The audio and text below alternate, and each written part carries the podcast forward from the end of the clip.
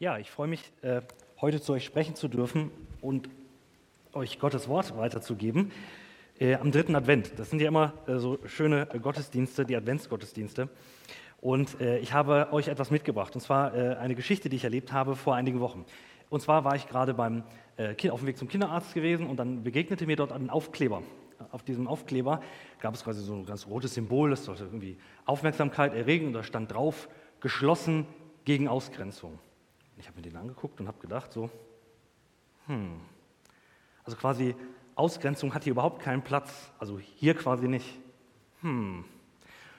Ist mir aufgefallen, Moment mal, das ist irgendwie so ein Selbstwiderspruch, ne? Äh, geschlossen gegen Ausgrenzung, also hier hat quasi Ausgrenzung keinen Platz. Das ist ja selbst die Geste der Ausgrenzung. Und solche Alltagsironien, muss ich sagen, gefallen mir sehr. Ich, ich schätze die sehr. Und heute haben wir es auch mit einer Alltagsironie zu tun, die am Beginn steht. Habt ihr schon mal gehört oder gelesen in letzter Zeit, ähm, es gibt keine Gewissheiten mehr. Wir leben in einer Zeit ohne Gewissheiten. Würde ich sagen, okay, steht das quasi mit Gewissheit fest, dass wir in einer Zeit ohne Gewissheiten gehen? Also geht das überhaupt? Wieder so eine Alltagsironie, der ich begegnet bin. Und ich glaube, die gibt uns einen kleinen Aufschluss darüber, was wir eigentlich für eine Frage haben oder was vielleicht als Frage auch in unserer Zeit gerade in den Köpfen ist. Und dann wollen wir uns ein bisschen damit beschäftigen, was die Bibel als Antwort dazu hat. Und zwar habe ich das vorgehabt, heute in vier Schritten mit euch zu machen. Also nicht drei Punkte Predigt wie sonst immer, sondern vier. Und zwar zunächst mal möchte ich etwas äh, sagen über die Frage, ob wir tatsächlich in einer Zeit ohne Gewissheit leben. Müssen wir uns damit einfach abfinden oder gibt es einfach nur, haben sich die Gewissheiten vielleicht nur verschoben? Im zweiten Punkt wollen wir uns Gedanken machen über eine belastbare Gewissheit. Gibt es das überhaupt? Und wenn ja, wo oder wie? Dann soll es im dritten Schritt darum gehen, wo wir unsere Gewissheit quasi den Anker werfen lassen, einem Bild gesprochen. Und zuletzt wollen wir uns mit dem Advent dann als Geschenk der Gewissheit beschäftigen. Also zunächst mal zum ersten Punkt, leben wir in einer Zeit äh, ohne Gewissheiten. Wenn ihr äh, Zeitungsleser seid oder mal so ein bisschen rumblättert oder auch einfach mal eine Google-Suche macht, dann werdet ihr eine ganze, ganze Reihe an Artikeln finden, wo Journalisten sich abgearbeitet haben zu dem Thema Gewissheiten. Das liegt daran, dass wir in einer Zeit gerade leben, in dem vieles, was für uns selbstverständlich war oder von dem wir dachten, dass es Gewissheiten waren, uns unter den Fingern zerrinnt. Ich habe mir zum Beispiel noch nie Gedanken gemacht über die Energieversorgung. Stecken, Stecker, Steckdose läuft und so weiter. Auf einmal hört man, okay, so sicher ist das vielleicht gar nicht, wer weiß. Also es ist eine gewisse Unsicherheit, die vielleicht äh, bei manchen dann auch geschürt wird. Es gibt verschiedene äh, Dinge, die wir sonst als normal sehen, zum Beispiel, dass in Europa kein Krieg herrscht, damit bin ich groß geworden. Das war früher, heute doch nicht mehr. Und auf einmal, wenige hundert Kilometer weiter, haben wir den Krieg vor der Tür. Dann ist die Corona-Krise oder RSV-Virus, den wir jetzt gerade haben. Da gibt es noch eine Klimakrise. Und all das führt gemeinsam dazu, dass man heutzutage sogar in manchen Stellen gar nicht mehr von Krisen spricht, die sich die Klinke in die Hand drücken, sondern von einer Superkrise redet. Also im Grunde von einem Dauerzustand, in dem im Grunde nur die Einzelteile ausgewechselt werden, aber an sich alles irgendwie dauerhaft in irgendeinem Krisenmodus stehen soll. Und das wirkt natürlich bedrohlich und vielen Menschen macht das Angst. Angst die letztendlich dazu führt, dass man nicht mehr handlungsfähig ist, dass man nicht mehr vernünftig entscheiden kann, vernünftig über Dinge nachdenken kann, sondern sofort ganz schreckhaft reagiert auf alles, was einem begegnet. Sofort. Man liest irgendwie was und denkt sofort, ich muss sofort reagieren und wenn ich das nicht ganz schnell mache, dann geht etwas schief. Es gibt etwas, warum wir da so empfindlich reagieren, und zwar ist das unser Wunsch und unsere Hoffnung nach Stabilität. Ich glaube, da sind wir Deutschen sogar vielleicht noch schuldiger als die meisten anderen Menschen, weil wenn es was gibt, dann ist Stabilität das Richtige. Im Schwabeländler, also aus der Ecke, wo ich quasi so herkomme, da ist die Stabilität durch das eigene Häusle gegeben. Man hat Eigenheim, so gehört sich das. Schaffe, schaffe Häusle baue und nicht nach dem Mädle schaue. Also übertragen gesehen, das ist das große Ziel, der große Traum, den es dort gibt. In der Hoffnung, Stabilität zu finden in einer Welt, in der sich vielleicht ganz vieles ganz, ganz schnell ändert. Wenn wir jetzt in einer Zeit sind, in der vieles fragwürdig geworden ist, dann ist die Frage, können wir überhaupt noch Advent feiern und das ernst meinen? Advent, Jesus kommt, wir feiern, wir freuen uns. Wirkt das nicht ein bisschen deplatziert, in einer Zeit, in der keine Gewissheiten mehr da sind, noch so zu tun, als feiert man noch, wenn man im Hintergrund die Klimakrise hat oder alle anderen Dinge, die einen beschäftigen? Können wir das tun? Können wir hoffnungsvoll feiern? Letzte Woche hat Chris über Hoffnung gesprochen.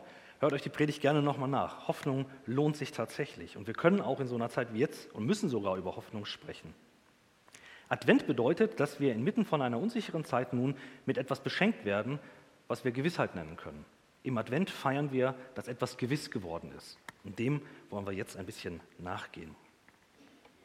Zyniker würden vielleicht sagen, jede Art von Gewissheit ist immer eine falsche Gewissheit. Vielleicht hast du das selbst mal erlebt, dass es was gab, wo du gesagt hast, ich investiere mich da rein. Da ist eine Gewissheit für mich ein Ankerpunkt, den ich habe und der ist zerbrochen. Und dann wird man schnell zynisch und sagt, okay, vielleicht gibt es das überhaupt nicht mehr. Vielleicht ist das alles nur Einbildung. Und die Frommen, die tun halt so, als hätten sie eine, aber in Wirklichkeit ist das genauso auf Sand gebaut wie alles andere. Ich möchte dir einen Grund geben, warum es sich lohnt, kein Zyniker zu sein, kein Nihilist zu sein, sondern mit froher Gewissheit auch sich an Gott festzumachen. Und deswegen möchte ich euch mit in einen Text entführen, im Neuen Testament zunächst mal, wo wir einer solchen Gewissheit begegnen, in all ihrem Kontrast zu dem, was wir gerade erleben. Und zwar äh, steht die im Römerbrief im achten Kapitel. Das sind ganz bekannte Verse. Äh, der Römerbrief ist vom Apostel Paulus, also einem der wichtigsten Leiter der frühen Kirche, geschrieben worden an Christen. Und das ist ein großartiger Brief, der sehr, sehr dicht ist und nicht immer einfach zu verstehen. Aber einer dieser Höhepunkte an dieser Stelle, in diesem Kapitel, sind die Verse 38 und 39. Und die lese ich euch jetzt einmal vor, jetzt aus der Luther-Übersetzung. Denn ich bin gewiss, dass weder Tod noch Leben, weder Engel noch Mächte noch Gewalten, weder Gegenwärtiges noch Zukünftiges, weder Hohes noch Tiefes, noch irgendeine andere Kreatur uns scheiden kann von der Liebe Gottes, die in Christus Jesus ist, unserem Herrn. Das Erste, was hier auffällt, ist, er sagt, ich bin gewiss. Er sagt nicht, ich vermute das so auf dem Hintergrund meiner Erfahrungen, die ich gemacht habe, finde ich es plausibel. Die Wahrscheinlichkeit steht 70 zu 30, dass es so hinhaut. Das ist kein Wahrscheinlichkeitsurteil, was Paulus hier trifft. Er sagt, ich bin gewiss. Er sagt, da, da verwette ich mein Leben drauf. Da hänge ich voll und ganz dran. Da gibt es etwas, was sicher ist. Da gibt es etwas, was fest ist. Wenn man die Kapitel vorne dran im Römerbrief liest, wird quasi das aufgefüllt und erklärt, wie das dazu kommt, zu dieser starken Aussage. Aber ich möchte mal kurz die Elemente mal herauskehren, was da wichtig ist und was er als eine Infragestellung unserer Sicherheit in Jesus sehen könnte und dann verwirft. Und zwar zunächst mal heißt es, weder Tod noch Leben. Mit dem Tod beginnt er. Wir sagen, das ist irgendwie das Offensichtlichste, was irgendwie für uns Menschen eine Wand darstellt, der wir nicht entkommen. Noch, noch niemand ist dem Tod entkommen. Jeder ist am Schluss gestorben. Jeder. Das bedeutet, er sagt, das, was uns alle angeht, das, was uns alle angeht und wir eigentlich lieber an die Seite schieben, das, was so mächtig ist, dass wir da keinen Einfluss drauf haben können eigentlich, das ist letztendlich etwas, was nicht stark genug ist, um eine Trennung zwischen Gottes Liebe und mir zu machen. So stark ist Gottes Liebe. Das nächste, noch Leben. Das klingt irgendwie komisch, wenn man denkt, Leben, Moment mal, ist das nicht was Positives? Vielleicht sitzt du jetzt gerade da und sagst dir, eigentlich ist das Leben für mich gerade eher eine Last. Vielleicht sagst du, ja, Leben ist auch irgendwie nur der Trott, den ich hier nah abarbeite, ein Tag wie der andere und der nächste ist genauso schlimm wie der davor. Vielleicht ist für dich Leben gar nichts, was du gerade genießen kannst oder worüber du dich freuen kannst. Und vielleicht in der Adventszeit fällt dir nochmal neu auf, dass du vielleicht ganz einsam bist und keinen Menschen hast, mit dem du diese Freude teilen könntest, sondern merkst, ich bin alleine und zünde alleine die Kerze an und ich puste sie auch alleine wieder aus. Dann ist Leben auch mal was Schweres. Und deswegen schreibt Paulus hier, auch dieses Leben, was wir haben, kann uns nicht trennen von Gottes Liebe. Die ist sogar noch stärker als all das, was ich in meinem Leben, dem ich in meinem Leben begegnen kann. Gottes Liebe ist stärker. Es ist stärker als die Engel und er zählt im Grunde verschiedene Begriffe auf für Engel, himmlische Wesen oder Engelswesen zur damaligen Zeit. Und der Gedanke ist, es gibt keine Kreatur, nichts, was geschaffen wurde, was in der Lage ist, eine Trennung zwischen Gottes Liebe und mir zu machen. Nichts, was geschaffen ist. Das liegt natürlich ganz einfach daran, dass Gott alleine der Schöpfer ist und alles andere geschaffen ist, geschaffen wurde. Und deswegen keine Macht hat, die mir nicht von Gott selbst gegeben wurde. Es gibt also nichts, was mich von Gottes Herde wegsnacken könnte, wegcatchen äh, äh, könnte, mich einsacken könnte, shanghaien könnte und mich dann auf den Boden ringen könnte, um mich wegzubringen von der Liebe Gottes. Und das ist eine wirklich gute Nachricht, dass nichts Geschaffenes eine Trennung vollziehen kann zwischen mir und Gott. Das ist absolut großartig. Paulus weitet es aber jetzt nochmal aus und sagt, weder etwas Gegenwärtiges, und da denkt er nicht an eine rosige Gegenwart zur damaligen Zeit, sondern an eine Gegenwart, die hochgradig angefochten war. Da werde ich gleich auch noch was zu sagen. Er spricht in eine Gegenwart, die auch unsere sein kann, eine unsichere Gegenwart. Selbst diese unsichere Gegenwart kann uns nicht trennen von Gottes Liebe. Und jetzt sogar noch einen Schritt weiter, noch nicht mal etwas Zukünftiges. Und spätestens dann könnte man vielleicht sagen, Moment mal, Paulus, du hast ja keine Ahnung, was noch kommen würde. Da kommen noch wirklich schlimme Dinge, von denen du hattest du noch keine Ahnung. Da kommt noch Schlimmes. Paulus ist ganz zuversichtlich und sagt, selbst das, was in Zukunft kommt, selbst was du noch gar nicht sehen kannst, was dir vielleicht manchmal Unsicherheit bereitet, weil du einfach nicht weißt, was morgen passiert, weil du nicht weißt, wie es nach deiner Bewerbung weitergeht, ob du einen Platz bekommst, ob du einen Ort in deinem Leben findest, ob du einen anderen Menschen findest. All diese Fragen können vielleicht noch für dich offen sein. Aber selbst das ist nicht in der Lage, die Liebe Gottes zu dir zu untergraben. Selbst das funktioniert nicht. Wie kommt Paulus zu so einer steilen Aussage? Wie schafft er das, so eine Gewissheit zu haben? Wie kommt er dahin? Vielleicht denkst du jetzt, damals war es leichter, Gewissheit zu haben, weil da hatten noch nicht alles sich bewegt. Da stand man vielleicht auf festerem Boden, da gab es eine Gesellschaftsstruktur, die relativ eindeutig und klar war. Und man malt sich dann so ein rosiges Bild aus. Früher war alles besser. Ganz, ganz früher war also alles ganz, ganz viel besser. Aber tatsächlich in der Zeit, in der Paulus schreibt, ist überhaupt nichts von dieser Sicherheit zu spüren. Im Gegenteil, das ist eine Zeit, in der Umbrüche da sind. Und Paulus ist quasi im Zentrum von ganz vielen Umbrüchen, die er selber erlebt. Heimatlosigkeit, die er selber erlebt. Sein eigenes Leben ist eigentlich nichts anderes als ein Zeugnis der Unsicherheit. Und ich lese euch mal einige Verse aus dem zweiten Korintherbrief vor, wo er einfach mal ein paar Dinge aufzählt. Und ich bitte euch, geht mal diese Dinger mit und überlegt euch das und malt euch das mal aus, wie verunsichert das für einen Menschen sein muss, so etwas zu erleben. Er schreibt dort, ich bin öfter gefangen gewesen, ich habe mehr Schläge erlitten, ich bin öfter in Todesnöten gewesen. Von Juden habe ich fünfmal 40 Geißelhiebe weniger einen bekommen. Das war die schlimmste Strafe vor der Todesstrafe. Also die nächste schlimmere wäre eine Todesstrafe gewesen. Einige sind auch daran schon gestorben. Ich bin dreimal mit Stöcken geschlagen, einmal gesteinigt worden. Dreimal habe ich Schiffbruch erlitten. Einen Tag und eine Nacht trieb ich auf dem tiefen Meer. Ich bin oft gereist, ich bin in Gefahr gewesen durch Flüsse, in Gefahr durch Räuber, in Gefahr von meinem Volk, in Gefahr von Heiden, in Gefahr von, äh, in Städten, in Gefahr in Wüsten, in Gefahr auf dem Meer, in Gefahr unter falschen Brüdern, also Leuten, die ihn verraten haben. Das müsst ihr euch mal vorstellen. In Mühe und in Arbeit, in viel Wachen, in Hunger, in Durst, in Fasten, in Frost und in Blöße oder in Nacktheit. Wenn das nicht ein Leben in Unsicherheit ist, dann weiß ich auch nicht. Umso viel mehr fasziniert mich, wie er das schafft, diese Sicherheit zu haben. Wo nimmt er die her? Wie kommt er zu einem Urteil, das nicht einfach sagt, naja, ich hoffe einfach, dass es am Schluss irgendwie reicht. Wie kommt er denn, dass er sagt, ich bin gewiss, nichts kann mich trennen? Er kommt auf einen besonderen Weg. Ich glaube, es gibt verschiedene Wege, zu Gewissheiten zu kommen. Ich glaube, einer davon führt in eine Sackgasse und der andere ist tatsächlich greifbar. Zunächst zur Sackgasse. Und zwar Gewissheit im Sinne von Selbstgewissheit. Gewissheit im Sinne von Selbstgewissheit. Es gibt Menschen, die strahlen so unheimlich so eine, so eine Sicherheit aus. Ich finde das manchmal ganz faszinierend. Die stehen so da und man hat das Gefühl, die haben ihr Leben irgendwie geregelt. Es läuft. Da, da gibt es keine offenen Fragen, keine losen Enden. Das ist einfach toll. Das sieht von außen richtig gut aus. Und manche haben diese Art von Sicherheit, weil sie Selbstsicherheit sind. Sie haben das Gefühl, ich kann was.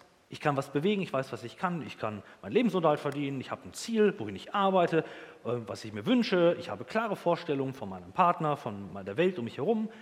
Und die Sicherheit, die finde ich letztendlich in mir drin und in der Klarheit meiner Vorstellungen und der Überzeugung meiner eigenen Kraft. So, das ist der Grund, warum ich gewiss bin. Dann gibt es die zweite Art der Gewissheit, und zwar ist es eine Gewissheit, die sich woanders festmacht und nicht in einem selber drin, sondern sagt, das, woran ich mich festhalte, liegt außerhalb von mir selber. Und ich möchte euch das an einem Beispiel erklären. Stellt euch mal vor, ein Vater läuft mit seinem Kind entlang. Ich habe das Beispiel schon vor längerem mal gebracht. Ähm, ein Vater läuft mit einem kleinen Kind an der Hand entlang. Und das kleine Kind fängt an zu stolpern, weil es gerade erst lernt zu laufen. Dann ist es normale, wenn das Kind sich festhalten würde und ich lasse meine Hand einfach nur locker, das Kind kippt einfach um, das kann sich gar nicht selber halten. Das heißt, die Eltern müssen festhalten, um es aufzuhalten, damit es sich nicht quasi einmal flach legt und dann irgendwie schlimmer verletzt. Das ist normal. Jetzt ist meine Frage, wer verhindert, dass das Kind fällt? Das Kind selbst oder die Eltern? Eigentlich klar, die Eltern verhindern, dass das Kind fällt. Mit Gott und uns Menschen ist es genauso. Unser Fallen wird nicht davon aufgehalten, dass ich glaube, dass meine Kraft ausreicht, dass ich stark genug wäre, sondern dass ich meine Gewissheit an Gott festmache, weil ich weiß, dass er stark genug ist, mich zu halten. Deswegen ich freue mich dafür, wenn du selbstbewusst bist und selbstbewusstes Leben führen kannst. Aber das, was dich hält, kann nicht deine eigene Stärke sein, sondern du brauchst dafür die Gewissheit, dass Gott derjenige ist, der dich hält. Gewissheit von Christen gründet deswegen nicht auf Selbstbetrug oder Wunschdenken, sondern auf eine gegenwärtige Realität Gottes. Und das möchte ich unterstreichen, eine gegenwärtige Realität Gottes. Unsere Gewissheit ist keine Hoffnung, die sich nur in die Zukunft richtet, sondern eine Gewissheit, die sich in der Gegenwart festmacht, in etwas hier und jetzt, in etwas Echtem und Greifbarem. Und da sind wir beim dritten Punkt, wo unsere Gewissheit ihren Anker wirft. Was unterscheidet die Gewissheit von Paulus von einer wahren Hoffnung? Was ist jetzt der materiale Unterschied? Woran liegt das? Die Antwort liegt hier. Der Ort, wo sich die Hoffnung festmacht, ist das Entscheidende, und zwar der Ankerpunkt. Ihr kennt dieses Bild, ne? wenn ein Schiff versucht, irgendwie vor Anker zu liegen. Je nach Untergrund braucht es dann unterschiedliche Längen und Materialien, aber das kann den Anker werfen und sich irgendwo festmachen. Und je nachdem, wo du dich festmachst, hast du entweder das Glück, einen guten Ankerplatz zu haben und fest zu sein, oder es fängt an zu rutschen. Ich habe mich ein bisschen informiert, weil ich keine Ahnung habe von Schiffen und von Ankern. Äh, es ist tatsächlich so, es gibt sehr, sehr trügerische Stellen, da hat man den Eindruck, das wäre ein guter Ankerplatz, aber es ist es überhaupt nicht, sondern es ist sehr glitschig alles, da hält nichts und das Schiff kann einfach weiter rutschen. Zum Beispiel gibt es viele Menschen, die einen Anker, also die Insel der Sicherheit, werfen, und zwar bei einem Menschen, den sie besonders lieben, bei einem Partner. Und sie schmeißen den Anker und sagen, du bist mein Fels in der Brandung an dir mache ich mich fest. Du bist quasi derjenige, der mir Halt gibt. Aber ihr habt alle schon Menschen erlebt, die bitter enttäuscht wurden damit, die Zerbruch erlebt haben, die Trennung erlebt haben und auf einmal gemerkt haben, da kann ich mich nicht festmachen. Und das ist eine furchtbare Angelegenheit, weil das nicht nur fragwürdig macht, wohin meine Zukunft geht, sondern auch die ganze Vergangenheit ist mit einem großen Fragezeichen ausgestattet. Habe ich mich in dem anderen getäuscht? Hat er mich belogen? Hätte ich das wissen müssen? Früher wäre ich mir sicher gewesen, dass, dass, dass, dass mein Anker hier sicher ist. Aber jetzt auf einmal, war er es damals? Diese Fragen zermürben Menschen. Und dann merkt ihr, der Anker hier an dieser Stelle kann irgendwie nicht sicher sein, weil Menschen sich verändern können. Frommerseits kann man auch einen Anker werfen. Es gibt auch einen Anker von frommen Menschen, der trotzdem daneben liegt. Ähm, und zwar der, äh, der Anker in der Frömmigkeit. Wenn man sagt, komme was wolle, ich weiß, auf was Verlass ist, und zwar meine eigene Frömmigkeit. Dass ich sage, ich weiß, wohin ich gehöre, ich kenne meinen Stammplatz in der Kirche, ich sitze immer an derselben Stelle, ich komme jeden Sonntag in die Kirche, ich bete, ich lese auch in der Bibel, ich habe so meine, mein, mein Leben, meinen Rhythmus, den ich mit Gott lebe, alles schön und gut. Aber wenn dein Anker in der Frömmigkeit hängt, dann hängt er letztendlich doch wieder nur in dir selber, in einem frommen Bereich, das ist wahr, aber doch nur in dir und nirgendwo sonst. Was passiert denn auf einmal, wenn Gott dann schweigt? Wenn du Fragen hast, auf die du dann keine Antwort findest und Gott erstmal auch keine gibt. Scheitert dann deine Frömmigkeit an irgendeiner Stelle, zerbricht letztendlich die ganze Welt, weil das, was dir eigentlich Halt gegeben hat, ist auf einmal nicht mehr da. Paulus macht dagegen seine Gewissheit eben nicht in sich selbst oder in seiner Religiosität oder auch seinen Beziehungen fest, auch nicht in seinem sozialen Stand. Das ist nicht das, was ihm Sicherheit gibt, sondern er wirft seinen Anker bei Gott selbst. Und jetzt natürlich die wichtige Frage, warum bei Gott? Könnte es nicht sein, dass es ihm genauso ergeht, wie wenn ich meinen Anker bei einem Menschen werfe und mir da Gewissheit verschaffen möchte? Mit der Bibel können wir dazu, glaube ich, sagen, dass es einen sehr, sehr guten Grund gibt, warum Gott anders ist als wir Menschen. Im Jakobusbrief wird der ganz besonders schön deutlich und greifbar. Der kommt auch an vielen anderen Stellen in der Bibel vor. Hier heißt es, von oben kommen nur gute Gaben und nur vollkommene Geschenke. Sie kommen vom Schöpfer der Gestirne, der sich nicht ändert und bei dem es keinen Wechsel gibt von Licht zu Finsternis. Kennt ihr Gänseblümchen? Ich hoffe ja, ihr nickt alle. Kennt ihr dieses Spiel, im, Kinder, äh, ich mal, im Kindergarten gespielt hat? Er liebt mich, er liebt mich nicht, so diese Spielchen. Manche glauben, dass Gott so ein Ich lieb dich, ich lieb dich nicht Gott ist, der immer mal wieder so zieht. Und je nachdem, wie du gerade drauf bist, liebt er dich mal mehr oder mal weniger wenn du was ganz Schlimmes gemacht hast, dann gibt es so eine notwendige Abstandszeit, die man einhalten muss, bevor man sich dann wieder rantrauen darf. So. Und so läuft das dann quasi. Mal bist du gut dran, mal bist du schlecht dran. Das ist im Grunde ein dauerhafter Wechsel in Gott, der gedacht wird von Licht zu Finsternis, von einem Gott, vor dem ich Angst haben muss und dem Gott, der mir in Liebe begegnet. Aber das ist nicht der Gott, den wir in der Bibel finden. Natürlich ist Gott gerecht, das ist klar. Da kommen wir nicht drum rum. Natürlich nicht. Aber in Gott gibt es keinen Wechsel. Der geht nicht der wechselt nicht seine Zustände oder sein, sein Gefühlsleben ist keinem Wechsel unterworfen. Und das ist eine richtig, richtig gute Nachricht. Denn egal wie schlecht mein Tag ist, Er bleibt immer der gleiche. Seine Liebe bleibt immer die gleiche. Die war gestern nicht mehr und heute nicht weniger. Es gibt kein Auf und Ab in seiner Liebe. Der hat nicht einen guten Tag und einen schlechten Tag, sondern in seiner Liebe kann ich mir gewiss sein, dass sie fest ist, weil Gott selbst sich nicht verändert. Deswegen ist die Unveränderlichkeit Gottes eine der besten Nachrichten, die wir haben. Weil alles andere, was geschaffen ist, kann sich verändern. Was wir haben, das sehen wir manchmal schneller, als uns lieb ist, dass die Dinge uns unter den Fingern zerrinnen können. Aber Gott bleibt der gleiche. Der Gott, der damals zu Abraham gesprochen hat, ist der gleiche, der heute zu mir spricht und morgen zu meinen Kindern oder meinen Kindeskindern, so Gott will. In Gott gibt es eben keine Veränderung. Wenn der unwandelbare Gott liebt, dann liebt er unwandelbar. Das ist ein Punkt, wo wir wirklich fest ankern können. Wenn der unwandelbare Gott liebt, dann liebt er unwandelbar. Und genauso ist es auch mit dem, was Gott sagt. Im Psalm 33, den wir gerade auch schon gehört haben, finden wir das in verschiedenen Stellen. Einen Vers ganz besonders schön. Da heißt es, denn das Wort des Herrn ist wahrhaftig und was er zusagt, das hält er gewiss. Gottes Zusagen sind, kein, äh, sind keine bloße Absichtserklärung, wie, wie, wie, ich, die ich machen kann, ja, nächste Woche äh, bin ich bei irgendeinem Termin und sage, ich hoffe, dass das irgendwie klappt, aber wer weiß, ob ich das schaffe. Gott ist nicht einer, der nur eine Absichtserklärung gibt, sondern was er sagt, das tut er eben auch. Darin können wir Gewissheit haben, darin, dass er das tut, was er sagt. Gott sagt zum Beispiel in seinem Wort auch, dass er das, was er in uns äh, Christen angefangen hat, was bei uns gerade am Knospen ist, dass er das zu Ende führen wird. Und das ist eine Zusage. Das war nicht die Hoffnung, Martin, mal gucken, ob ich mit dir zum Ende komme. Wir, wir schauen mal, wie es läuft. Ich, ich werde immer mal wieder nachgucken, ob, äh, wo gerade der Pegelstand ist. Das macht er nicht, sondern die Zusage gilt und die heißt, das, was ich in dir begonnen habe, das führe ich auch zu Ende. Also schenkt Gott Gewissheit. Und das ist das, was wir im Advent auch feiern dürfen. Gott schafft Gewissheit. Das, was in Jesus gekommen ist, Gott selbst, das wurde ja schon vorher angekündigt. Gott selbst hat angekündigt und gesagt, ich werde kommen, ich selbst werde kommen in diese Welt, in das, was ich gemacht habe. Alles, was ihr vorher gelesen habt in der Bibel, ist im Grunde der Aufweis, warum alles andere nicht funktioniert hat. Überlegt euch mal, wenn ihr mal am Anfang der Bibel guckt. Gott hat gleich am Anfang auf die Sünde, auf den Zerbruch der Gemeinschaft zwischen Gott und den Menschen sein Gesetz gegeben. Jetzt frage ich euch, hat das Gesetz geholfen, damit wir Menschen wieder zu Gott kommen? Nee, das hat nicht funktioniert. Als nächstes war der Gedanke, wie wäre es, wenn man besonders charismatisch begabte Leiter hat, die Leute mitreißen können und mitziehen können und sagen, wir gehen nach, zu Gott voran. Das waren die Richter. Hat das funktioniert? Das Problem des Zerbruches der Beziehung zwischen Gott und Mensch konnte nicht gelöst werden. Und dann geht es weiter, da vielleicht ein König, ein gesalbter König. Ähm, und dann sehen wir und lesen in der Bibel, selbst der Gesalbteste, den man sich vorstellen kann und der sogar als Freund Gottes bezeichnet wird, ist tief gefallen. Auch der kann das Problem nicht lösen. Und die Propheten, wenn Leute direkt Gottes Wort Menschen sagen, wären die nicht eine Lösung, können die nicht das Problem lösen? Ebenso auch nicht, denn die Propheten stießen auf taube Ohren.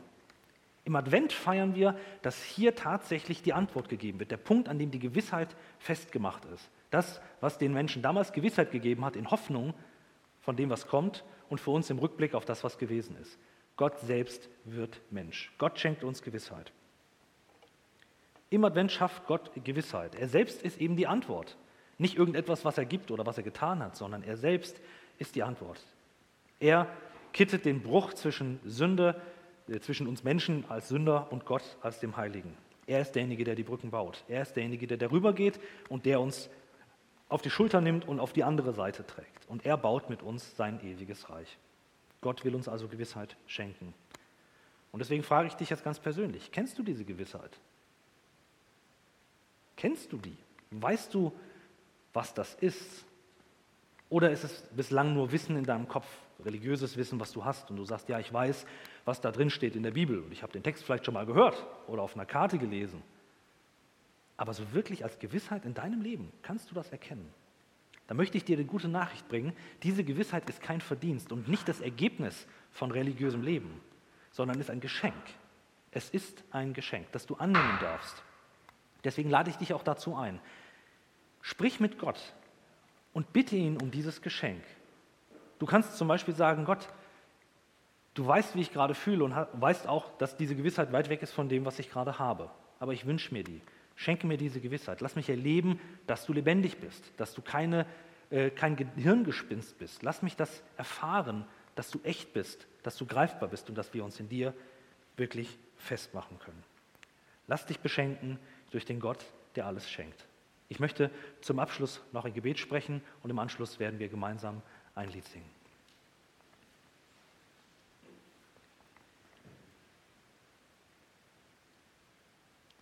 Jesus Christus, du bist in diese Welt gekommen, um Gewissheit zu schaffen, um uns Gewissheit zu schenken und uns zu zeigen, dass alles, was wir bringen können, ungenügend ist. Aber alles, was du mitgebracht hast, alles, was du uns gibst und schenkst, eben ausreicht. Wir danken dir von ganzem Herzen, dass nichts in dieser Welt und nichts, was geschaffen wurde, nichts, was kommen wird und nichts, was war, Kraft hat, uns von deiner Liebe zu trennen.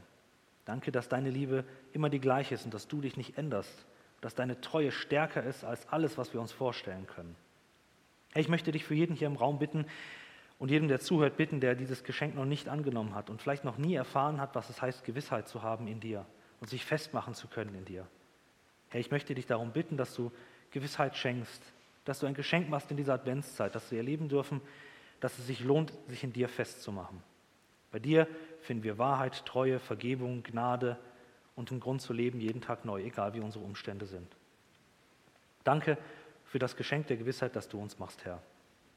Amen.